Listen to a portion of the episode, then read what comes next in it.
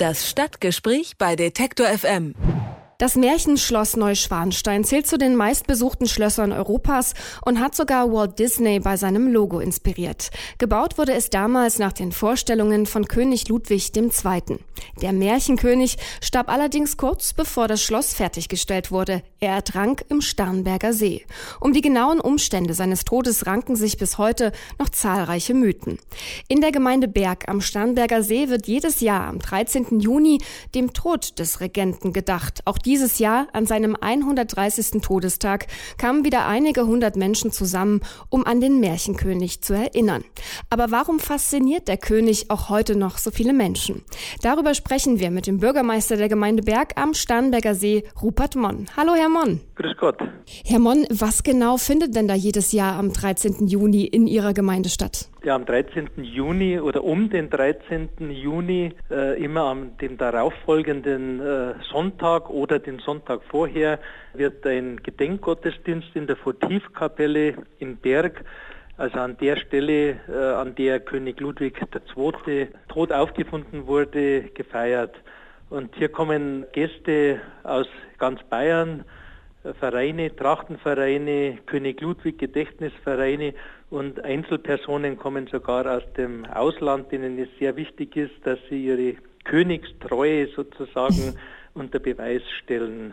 Wieso wird denn König Ludwig II. auch heute noch, also 130 Jahre nach seinem Tod, so gefeiert? Was fasziniert die Leute so an ihm? Also einmal wird er ja als Märchenkönig bezeichnet mit seinen prunkvollen Schlössern, die er gebaut hat. Das alleine fasziniert schon.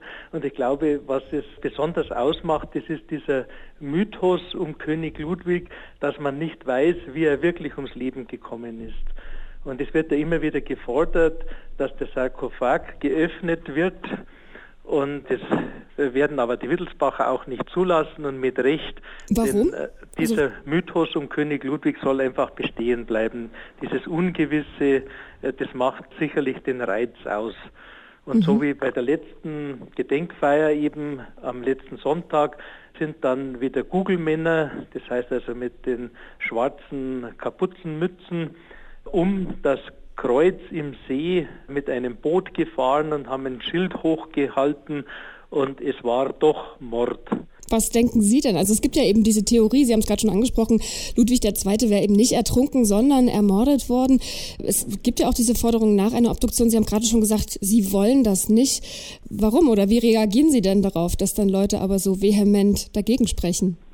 Ganz einfach. Diese Unsicherheit, dieses Rätseln um König Ludwig, um die Todesursache, das macht das Ganze nochmal interessanter. Wenn man weiß, wie König Ludwig wirklich umgekommen ist, dann ist einfach der Reiz des Ungewissen nicht mehr vorhanden.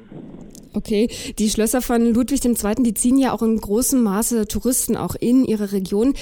Ähm, Sie haben es gerade schon angesprochen. Ist da so ein Mythos äh, um den König ja irgendwie auch eine Art netter Nebeneffekt, um wirklich immer mehr Besucher anzulocken? Also das trifft sicherlich für die Schlösser Neuschwanstein und Hohenschwangau zu.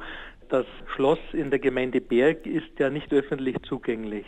Mhm. Das wird von den Wittelsbachern zwar nicht mehr bewohnt, aber unterhalten, aber ist nicht öffentlich zugänglich. Öffentlich zugänglich ist der Schlosspark mhm. mit der Votivkapelle, mit dem Todeslicht sozusagen. Also da brennt immer in einer Säule ein rotes Licht durchgehend und natürlich das Kreuz im See, das bereits jetzt zum dritten Mal vor wenigen Jahren erneuert wurde. Ludwig II., der spielt ja, wir haben es gerade schon gehört, für ihre Region eine enorm wichtige Rolle. Spalten solche Mythen über den König eigentlich ihre Gemeinde oder gibt es nur Fans von Ludwig, dem Märchenkönig? Also es gibt sicherlich in der Gemeinde niemanden, der sich an König Ludwig in irgendeiner Form stört.